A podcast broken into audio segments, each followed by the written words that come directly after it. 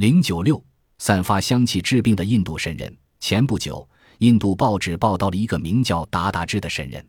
这位神人今年已经将近八十岁，身体很好，经常为人看病，是虔诚的教徒。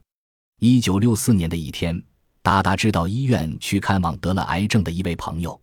当他进入住满癌症患者的病房时，突然感到自己被一种浓烈的栀子花香味笼罩。这种香味是从他腋下散发出来的。他在癌症病房穿插走动时，病人纷纷抬起头呼吸这种香气。当他走到病房另一头时，几乎所有的病人都站了起来。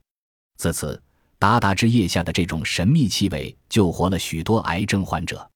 奇怪的是，这种香味有时会突然消失数月，不知何时又回来。只有当有香气时，他才能为人看病。